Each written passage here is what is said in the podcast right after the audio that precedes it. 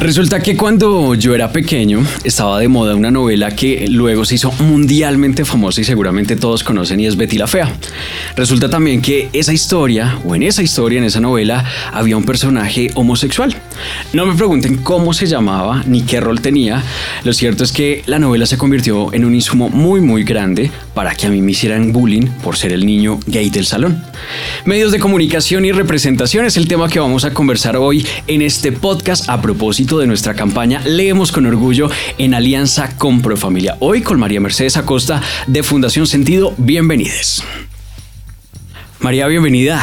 ¿Cómo vas? muchas gracias por la invitación. Qué rico estar acá. ¿Qué hay de cierto que un momento épico de la televisión de hombre con hombre, mujer con mujer, del mismo modo en el sentido contrario, dio origen a lo que es hoy el concepto de sentido? Sí, tienes toda la razón. Realmente esa señorita Antioquia nos cambió la vida. Realmente eh, en ese momento fue motivo de muchas eh, burlas y, y de chistes y bueno, de memes y de todo, pero puso un tema sobre la mesa que realmente no se estaba hablando tanto, que eran las relaciones entre personas del mismo sexo. Y de ahí pues eh, nos inspiramos de alguna manera eh, en nuestro nombre, ¿no? Digamos que nos llamábamos inicialmente sentido contrario, precisamente por esta, por esta reina. Ya después dijimos, bueno, en realidad no vamos como en contra de nada, por el contrario creemos que damos algo de sentido. Entonces vámonos solamente con sentido, con doble I. Cuéntanos un poquito de sentido. ¿Qué hacen? ¿Qué los inspira? ¿Qué los motiva? Bueno, Sentido es una organización que aporta eh, conocimiento y crea información sobre género, diversidad sexual y cambio social. Eh, nacimos como un blog hace ya 11 años. En ese momento nos motivaba mucho como lo que veíamos en medios de comunicación tradicionales, que en ese momento no se trataba como a profundidad ni con tanta calidad los temas de diversidad sexual y de género. Realmente todavía, como tú mismo lo, dices, eh, con ese tipo de contenidos como el de Hugo Lombardi en esta novela, pues eran más estereotipados, siempre eran un mismo rol. Los contenidos de diversidad en medios tradicionales eran también como la última página, eh, como escondidito, pronto hay algo en la marcha, eh, junio que se cubría, pero realmente no había como algo eh, a profundidad ni de calidad y en ese momento queríamos hacerlo. Entonces nos dedicamos como a crear contenidos, inicialmente como un blog, ya después dimos el salto a, una página web donde podíamos manejar más narrativas y distintos géneros periodísticos y después nuevamente dimos eh, un salto a ser ya como un centro de pensamiento y, manejar tres líneas muy claras que son los contenidos que hacemos para nuestras redes y nuestra página, la parte de investigaciones y la parte de talleres y consultorías y charlas. Más allá de, del nombre que cobra todo el sentido, precisamente como lo mencionas, arrancaba este podcast hablando de o mencionando un concepto que a mí en lo personal como periodista y como, como persona LGBT me, me, me y es el de la representación. ¿Cómo lo ven desde sentido? Sí, yo creo que esto ha venido cambiando por suerte. Yo creo que inicialmente la principal representación que veíamos eran como las novelas y que era el principal contenido que la gente consumía, que siempre era como, o sea, básicamente salía era como un hombre gay, mm, casi que no había representaciones de mujeres lesbianas, mucho menos de personas trans, y realmente era como el personaje secundario, era como el que le ponía ahí el, mejor amigo de la protagonista, o el peluquero, o el homosexual. Eh, estereotipado, ¿no? Solamente digamos como que ese era el rol que se les daba a las personas LGBT en contenidos masivos y en contenidos, digamos, escritos, periodísticos, era más como la crónica roja o los titulares sensacionalistas de travesti que fue asesinada o travesti que no sé qué. Entonces, esos eran como, como, como los lugares que tenían en los medios tradicionales que nos parecía que no cubrían el amplio espectro de la diversidad sexual. Pero como te digo, por suerte eso ha venido cambiando. O sea, cada vez vemos más series en televisión donde los personajes LGBT son uno más, digamos, no en el sentido de tener un rol secundario, sino que no tienen que estar dando explicaciones de quiénes son ni de, ni de que existen, sino que simplemente es como es, es parte de la realidad. Están las personas LGBT que tienen historias de amor, de desamor, como todo el mundo.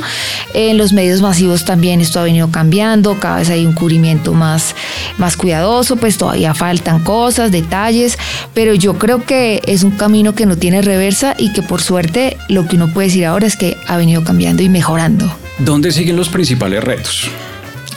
Bueno, yo creo que los retos, bueno, una parte yo creo que en el, en el lenguaje, digamos, yo creo que todavía falta como respetar las identidades de las personas, digamos, por ejemplo, sobre todo en, en, las identidades trans.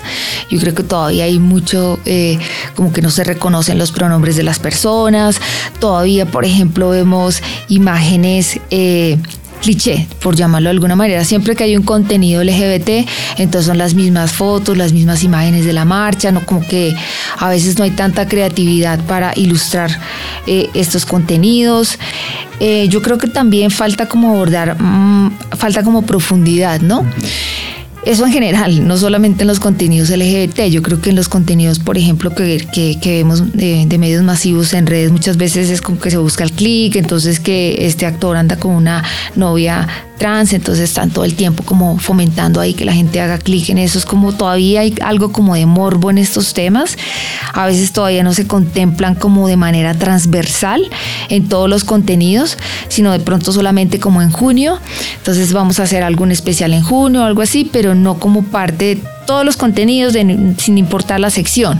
Yo creo que falta transversalizar más la diversidad sexual y de género en, todos los contenidos de medios masivos. ¿Qué tanto haría eh, ese tipo de avances que, mencionas en un sector eh, o en unas zonas totalmente eh, urbanas versus las rurales? Lo cierto es que incluso desde el trabajo en Profamilia hemos logrado identificar esas diferencias, ¿no? Y unos retos mucho más marcados en zonas donde de repente la limitación de información, de acceso a educación, marca una diferencia. ¿Qué ha visto sentido en términos de cómo hemos avanzado en sectores mucho más urbanos versus la ruralidad, que es lo que más, pues de alguna forma, impacta a Colombia? Sí, yo creo que tienes mucha razón porque obviamente desde las grandes ciudades, digamos, pues uno tiene más conciencia que existe, por ejemplo, por, por un ejemplo, derechos, ¿no? Que la Corte Constitucional ha sacado un montón de sentencias, entonces la gente conoce más esos derechos y sabe de pronto exigirlos, pero de pronto en, en zonas rurales ni siquiera a veces hay conciencia de que existen esos derechos, entonces simplemente se da por hecho que no existen y no la gente no los, no los demanda y eso por, por, por ponerte un ejemplo. Eh, también yo creo que en muchas zonas del país el referente, digamos, de los temas de diversidad sexual y de género siguen siendo de pronto las novelas, lo que dice de pronto el líder religioso, y a veces esas no son las mejores representaciones, ¿no? Entonces ahí viene si ese es el único referente que tiene un papá, una mamá, un educador sobre los temas de diversidad sexual, pues cuando conoce a un, adolescente eh, que, se, que se identifica como LGBT, pues lo primero que le va a decir es que está mal, que eso es pecado, que hay que buscar eh, cómo corregir o a veces ni siquiera cómo corregir o cómo, digamos, ni siquiera pensar en un acompañamiento a la persona LGBT, porque obviamente no hay nada que corregir, sino solamente en se va se va, eh, viene la expulsión del colegio, eh, vienen los temas de matoneo, de bullying escolar y los adultos no tienen las herramientas ni el conocimiento para manejar estas situaciones porque pues no hay ningún acompañamiento ni ningún conocimiento de cómo hacerlo. Yo creo que falta también como más información en estas zonas, que haya como un acompañamiento más, más específico y... Mm, Sí, yo creo que eso, como la parte de, conocimiento y también tener en cuenta las, las maneras de cómo se comunican de pronto en ciertas zonas, ¿no? Donde, por ejemplo, no hay tanto acceso a Internet eh, y donde la gente fundamentalmente se comunica, por ejemplo, a través de cadenas de WhatsApp. Esa es su manera de comunicarse y si por ahí la información que llega es negativa sobre estos temas, pues con eso se quedan, a veces con una simple imagen. Entonces también tenemos que pensar en nuevas narrativas para llegar a estas zonas en, en, la manera en que consumen la información. A veces también son radios comunitarias, entonces también no solamente pensar en términos de medios masivos, sino también en otros formatos para que toda esta información que de pronto estamos compartiendo, eh, que les llega a un segmento solamente que tiene acceso a, Internet de manera permanente y tiene el tiempo para consumirlo y demás, y a veces eh, utilizando palabras y formatos que también solo consume una parte de personas. Yo creo que también eso que tú dices es importante. Hay un reto grande en pensar en narrativas que consumen en, en zonas rurales, en formatos que sean más acordes con su, su, manera también de consumir esos contenidos. Más adelante vamos a hablar de, de nuevas narrativas porque me parece un elemento fundamental, pero mencionabas algo que también es, es clave y es esas poblaciones a las que más impactan los nuevos contenidos, los nuevos escenarios de representación eh, y lo conversábamos hace un ratico, eh, elementos o series como las que acaban de pasar o, o, han estado en la conversación últimamente en la opinión pública como Heartstopper, eh, donde uno ve en redes sociales cómo empieza a decir la gente, hey, me habría gustado que en su momento, cuando yo era un niño, un adolescente, hubiese tenido ese tipo de, de, de escenarios donde yo me habría podido ver reflejado y donde se viera con naturalidad lo que soy, lo que siento, lo que percibo clave los niños en este escenario para, para la representación? Sí, yo creo que sí. Yo creo que lo que tú dices es muy cierto. Uno mira hacia atrás y uno dice, cuánto me habría gustado tener una serie donde yo me hubiera visto reflejada o reflejado en un personaje donde hubiera entendido que esto era parte de la realidad y no era algo raro, yo no estaba sola o solo en el mundo, porque eso es como de las cosas que pasan, dice nadie más es así porque simplemente no hay referentes. Entonces yo creo que que sí es importante que las infancias y las adolescencias puedan tener estas series, que lo que te digo, a mí lo que más me gusta es que nunca ni siquiera se define como esta es una serie LGBT o, sino simplemente es una serie de adolescentes que tienen una historia de amor y desamor y bueno, lo que vive cualquier adolescente, pero con las particularidades que todavía tienen que vivir las personas LGBTI, como eh, salir del closet, como un proceso de reconocer una orientación sexual o una identidad de género porque como no se asumen como parte de la diversidad, entonces uno en algún momento tiene que decir, ¿será que yo no soy heterosexual como la mayoría? Todavía hay unos procesos de reconocimiento que, que, pasan y que yo creo que estas historias ayudan mucho para, para esas infancias y adolescencias. Hoy en día la, la tecnología ha democratizado mucho el ejercicio de la comunicación y casi que cualquier persona que tenga en su mano un celular puede generar contenido. ¿Qué oportunidades ves para, para las personas, independientemente de su orientación sexual o identidad de género, para generar conversaciones y nuevas narrativas alrededor de esto? Sí, estoy de acuerdo. Yo creo que, que un punto a favor de, de, de, Internet y de que cada persona pueda crear contenidos es eso, que tú puedes eh, consumir los contenidos que te interesen en cualquier formato, en formato video, escrito, en podcast. Entonces eso me pilla hay contenido de calidad que no tienes que pagar, que antes había que pagar la suscripción al medio para que te llegara y todo eso. Ahora pues tú tienes toda la libertad de consumirlo. Eso me parece un pues una gran ganancia de esto, lo que te decía también antes, el hecho de que haya gente que solo consuma eh, por tiempo, por conocimiento, eh, contenidos por WhatsApp y eso pues también es, es una posibilidad. Ahora, también esto tiene su contra, que es que a veces mucha gente que por ejemplo se opone a estos temas de diversidad sexual y de género utiliza estas mismas narrativas apelando digamos a la desinformación, al miedo y también los difunde eh, en diversidad de narrativas, pero pues con un interés, digamos, de despertar miedo, de, oponerse a estos temas.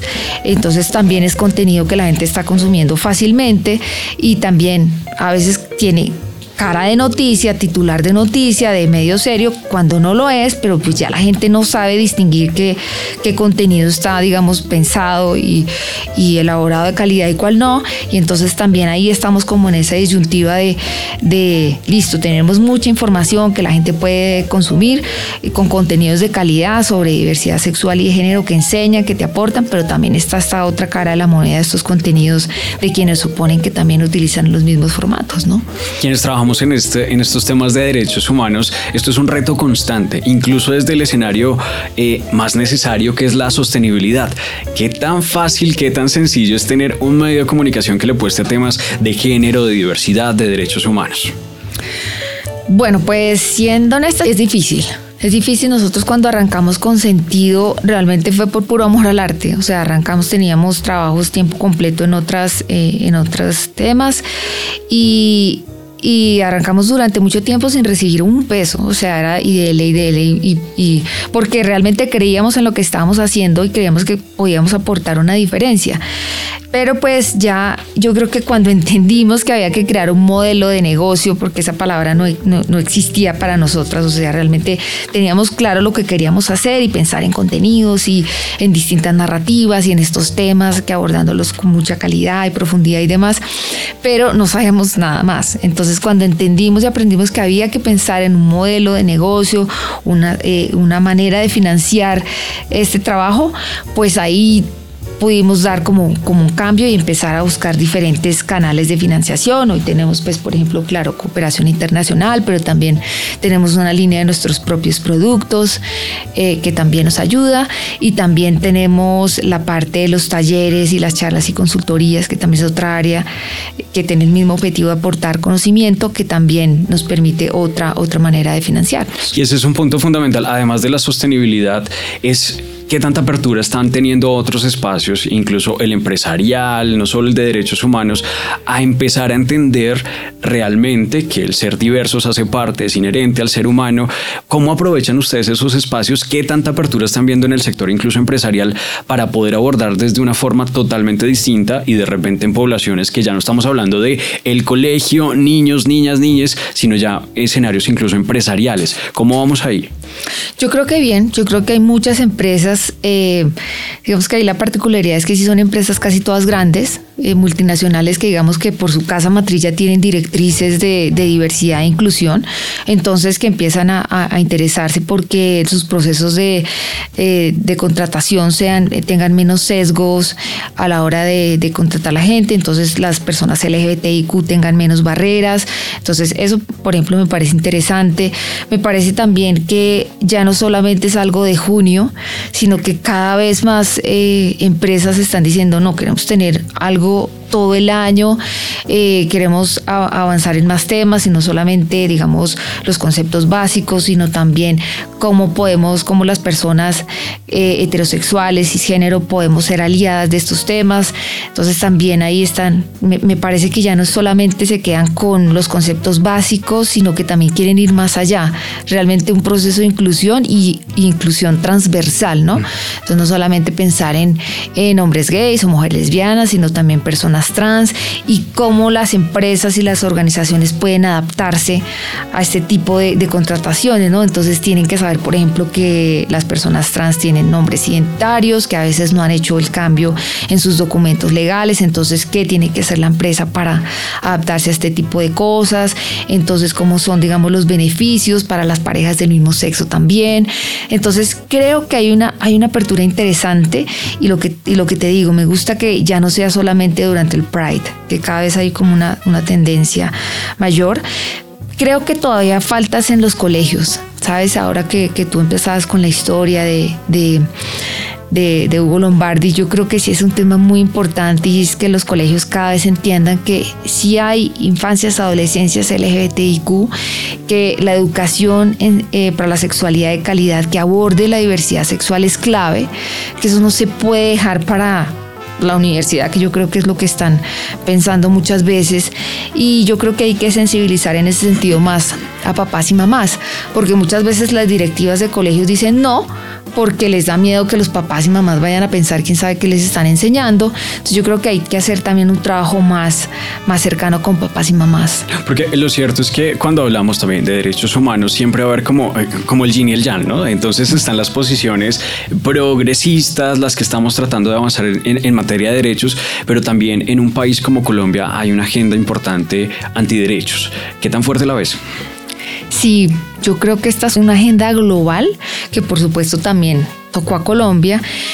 Y yo creo que ahí parte del problema, digamos, de base es creer que eh, las creencias religiosas, espiritualidad y diversidad sexual y de género son dos temas distintos. Entonces muchas veces creen las personas que son, que, profesan una fe, que son creyentes, dicen, no, yo no puedo eh, enseñarles a mis hijos que existe la diversidad sexual y de género porque pues esto está mal, a mí me han enseñado que eso está mal, entonces yo creo que falta eso, falta entender que la diversidad sexual no va en contravía de las creencias religiosas, que hay muchas personas LGBTI creyentes, que entre las, la base de las religiones, que es el amor, que es la justicia, es también muchas veces la base de la búsqueda de la igualdad LGBT, ¿no? Es poder vivir libremente el amor y, también eh, tener un mundo más justo para todas las personas. Entonces yo creo que esa conversación, que en sentido la llevamos adelantando desde hace un buen tiempo, todavía falta, falta trabajarla más. Y es eso, no pensar que estamos hablando de dos aspectos distintos, sino que tienen mucho en común y que además niños, niñas y adolescentes tienen eh, el derecho como derecho ya, digamos, de aprender sobre estos temas eh, en la escuela. Y mucho mejor si en la casa también les enseñan sobre el tema. Digamos, no solamente una manera de enseñarles a sentarse y decir, mira, es que existe, sino, por ejemplo, los comentarios que uno hace, los chistes que uno hace, las conversaciones, cómo se refiere a las personas cuando está delante de los niños y niñas y adolescentes. Yo creo que esas son maneras de hacer pedagogía también. Y eso lo conecto con nuevas narrativas. ¿Qué nuevas narrativas han implementado en sentido eh, por ahí he visto videos, está incluso la tía Nora, la he encontrado por ahí en redes sociales. ¿Qué nuevas narrativas han implementado para poder llegar de otras maneras a pues esas distintas poblaciones? Lo cierto es que cada vez, eh, incluso jóvenes, adolescentes, niños, adultos, por el espacio tecnológico son mucho más demandantes de información, están expuestos también a un escenario de información que puede ser válida, acertada o equivocada. ¿Cómo hacemos para hablar de diversidad eh, sexual a partir de otros enfoques que no sea de repente el ladrilludo que nos han dicho desde siempre?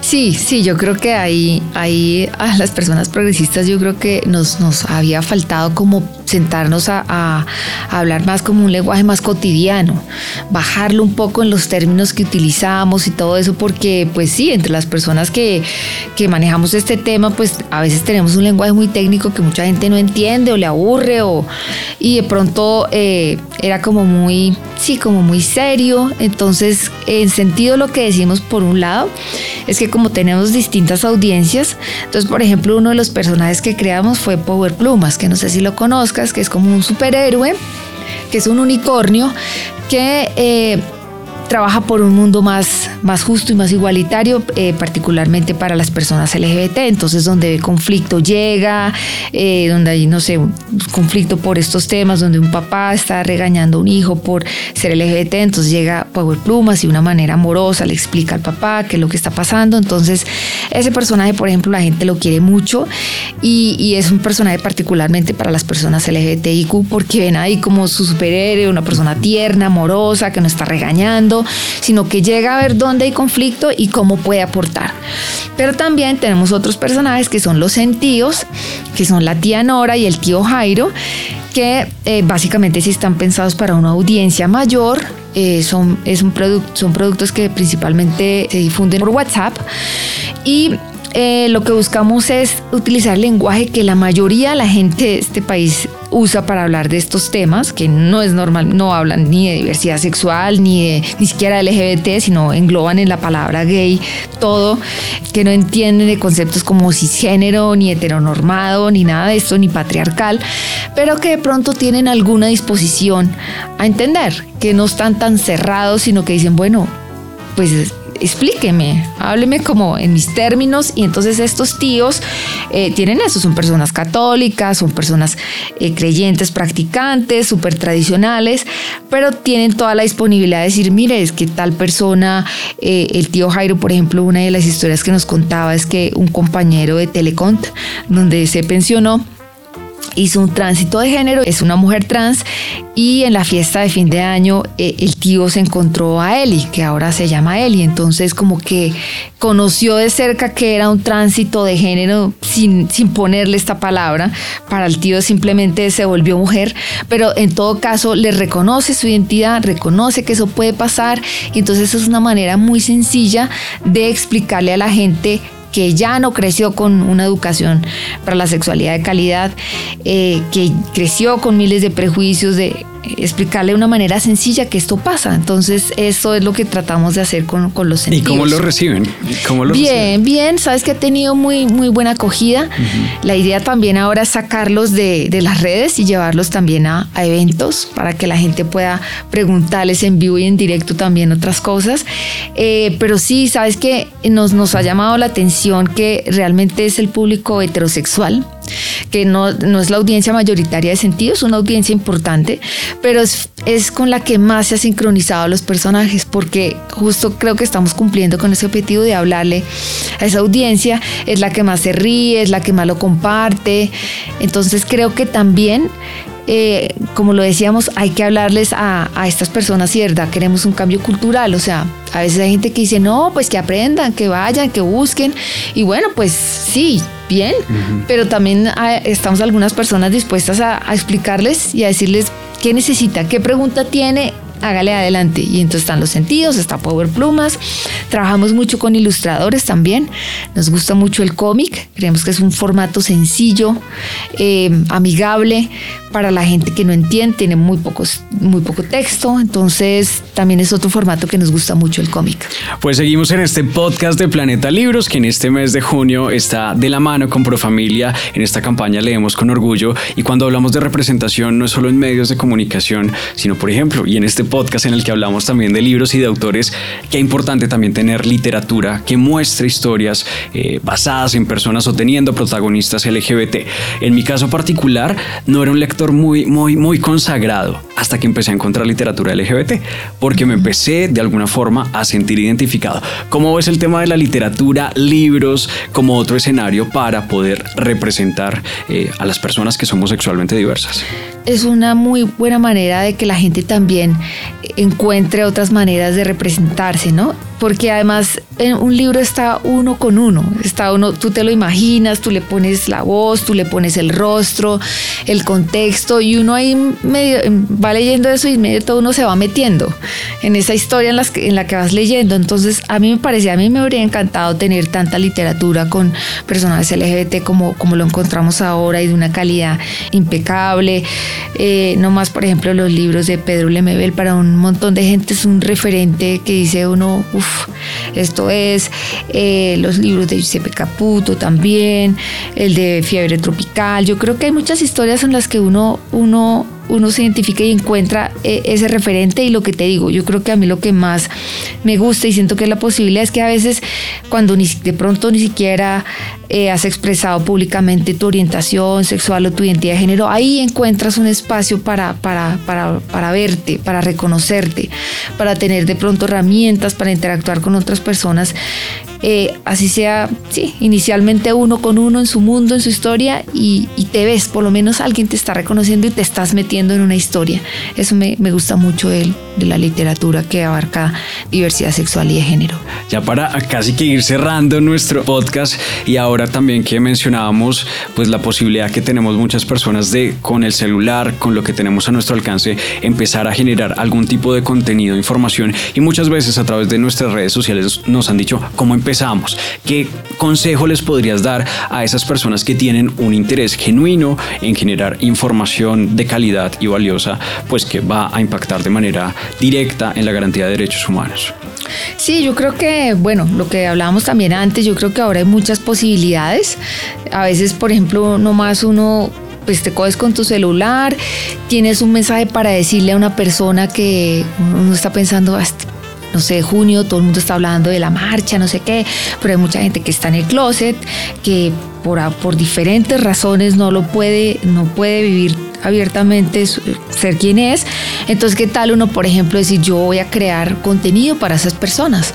Entonces voy a coger mi camarita y me voy a grabar y les voy a enviar mensajes porque yo ya pasé por ahí.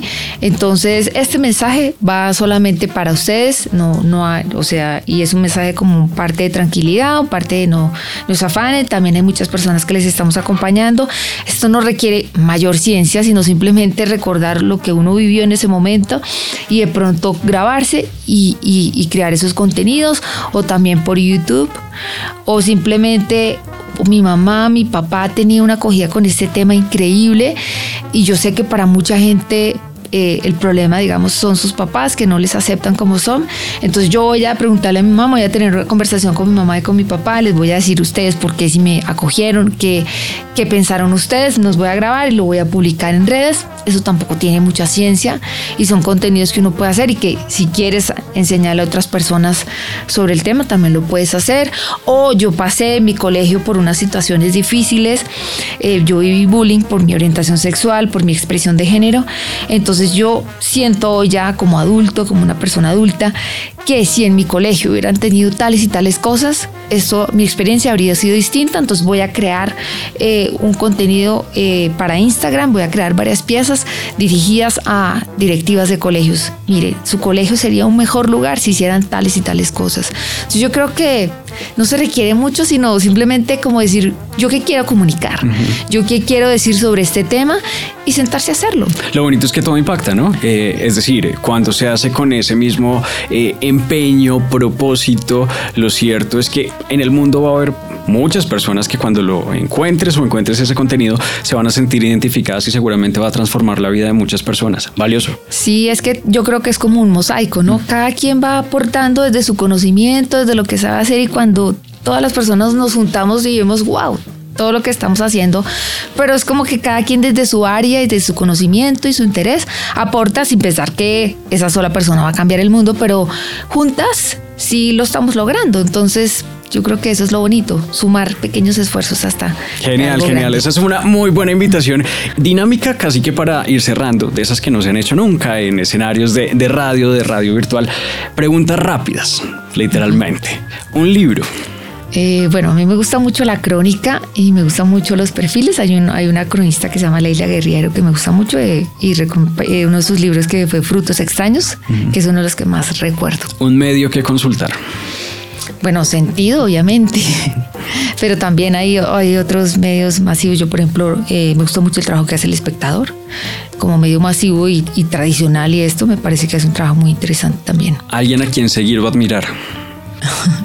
Bueno, yo, yo soy como más, eh, digamos, a mí me gusta mucho, o sea, Leila Guerriero como autora y también me gusta otro autor que se llama Gay Tales, que también es un cronista, ya es una persona súper mayor, pero yo soy una lectora consumada, entonces digamos que en ese tipo de...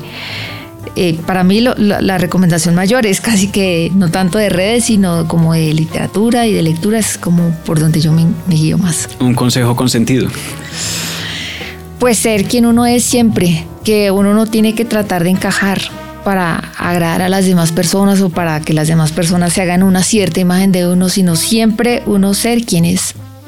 Pues muchas gracias por habernos acompañado en este capítulo de nuestra campaña Leemos con Orgullo, que como te contábamos y como le contábamos a todas las personas que en este momento, sin importar desde dónde nos estén escuchando, que es lo bonito de los podcasts, pues que encuentren en Sentido, en Planeta Libros y en Profamilia que se unieron para esta campaña unos lugares donde pueden llegar y ser quienes son. Muchas gracias por acompañarnos hoy. No, muchas gracias a ustedes por la invitación, muy chévere. Y no podíamos cerrar este podcast sin dejarles un par de libros recomendados con temáticas y personajes y protagonistas LGBT. El primero, Calcomanía de Lili del Pilar. Emocionate con lo nuevo de Lili del Pilar, una historia de amor arrolladora que presenta los ingredientes precisos para conquistar el corazón de los lectores. Tiene romance prohibido, personajes entrañables y una aventura extraordinaria que dejará a cualquiera sin aliento. También tenemos La novia de Sandro de Camila Sosa Villada, un relato hacia la identidad, una a la intimidad de un ser frágil atrapado por las palabras que le llegan por el aire libre de la experiencia. Y una última recomendación de colores, Cristina Rojas, una guía infaltable para todos los papás y mamás de personas LGBT sobre cómo apoyar a sus hijos al momento de salir del closet. Nos escuchamos en un próximo capítulo de estos podcasts en Planeta de Libros.